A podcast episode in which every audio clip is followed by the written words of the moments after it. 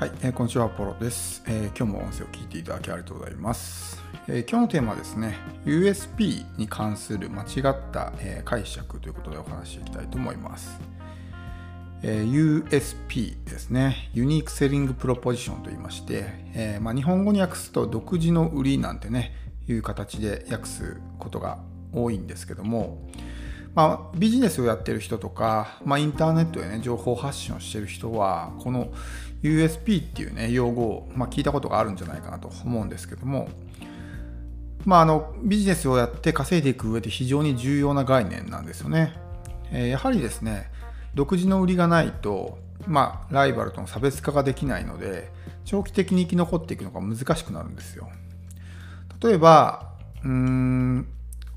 コンビニとかありますけどもコンビニってまあ、どこのコンビニも対してまあ変わらないじゃないですか。売ってる商品も同じだし同じっていうか似てるしね、えー、特にどっかのコンビニだけすごくまあ私は絶対このコンビニしか行きませんみたいな人っていないと思うんですよね。だから差別化ができなくなると何が起こるかっていうと、まあ、価格競争に巻き込まれるんですよね。同じような商品を売っててで商品でね差をつけることができなくなると何が起こるかっていうと価格を下げるしかないわけですよ。ライバルに勝つためには。商品そのものへね差をつけることはできないのであとはまあその自分の会社とかね、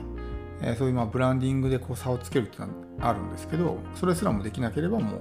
価格を下げるしかないと。で価格を下げるですね。価格競争に巻き込まれたら必然的に体力がある企業が勝つので、まあ、大手企業が勝つようになってるんですよね。だから中小企業とかそういう個人とか、まあ、小さい規模でビジネスをやってる人っていうのはこういう価格で勝負するっていう戦略はやるとまあほぼ間違いなくねあの失敗するのでそういう、えー、まあ、大手企業が取るような戦略ではなくて、まあ、もっとニッチに攻めてねで差別化をするっていうことが大事なんですけど、まあ、これはインターネットのまあ僕たちがやってるようなね情報発信でも同じようなことが言えるんですよね。いつもアフィリエイトの話してますけど、アフィリエイトって全く同じ商品を売るじゃないですか。自分のね、ライバルが同じような商品を売ってると。商品そのものも一緒だし、えー、アフィリエイトに関しては価格すらコントロールすることできないですよね。あれって他人の商品を自分が代理で販売してるだけだから、価格を自分で決めることはできないわけですよ。ってなると、みんながね、全く同じものを売ってるわけなんですね。だからどのサイトで買ってもいいわけですよ、お客さんからしたら。だから特に何か差別化をしてなかったら必然的にまあ検索上位のねサイトが選ばれるみたいな風になっちゃうわけですよね。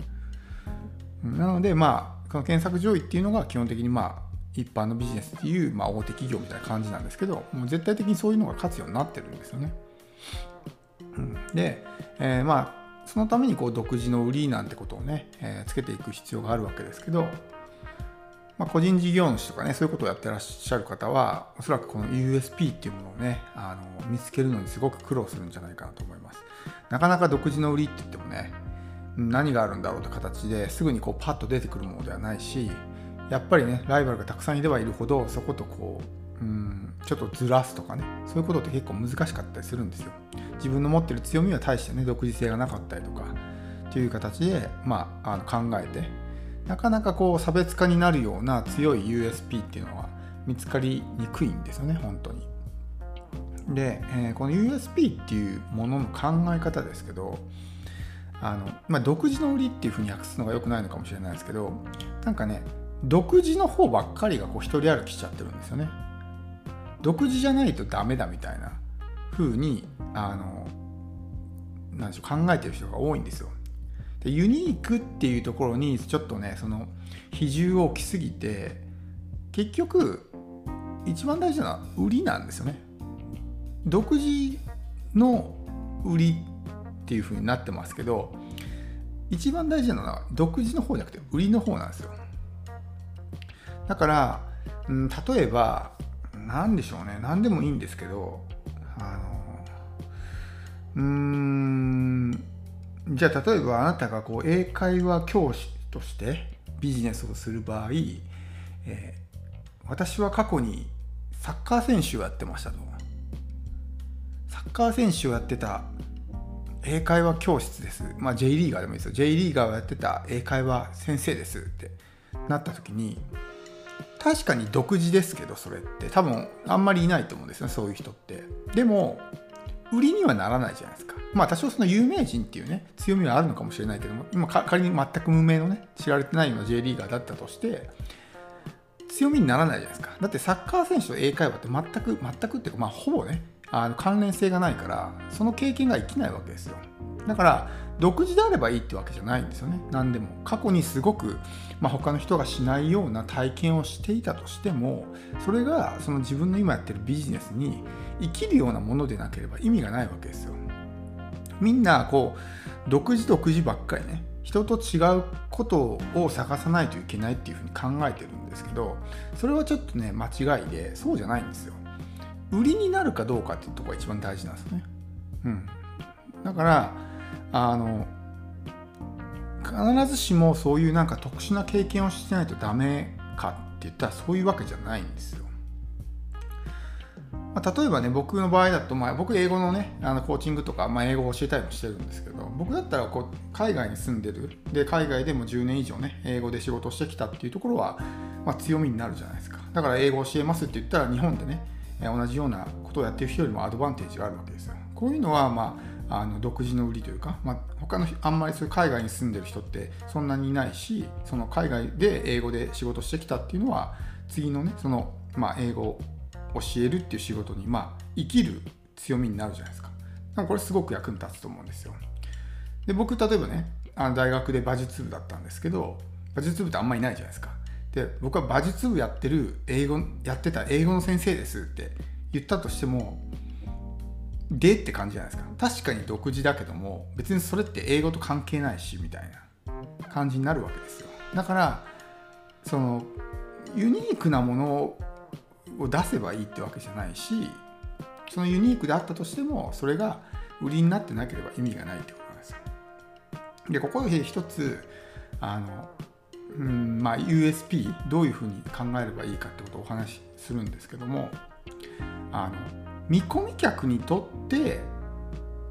売りになるような強みであるかどうかってことなんですよ。わかります？見込み客にとって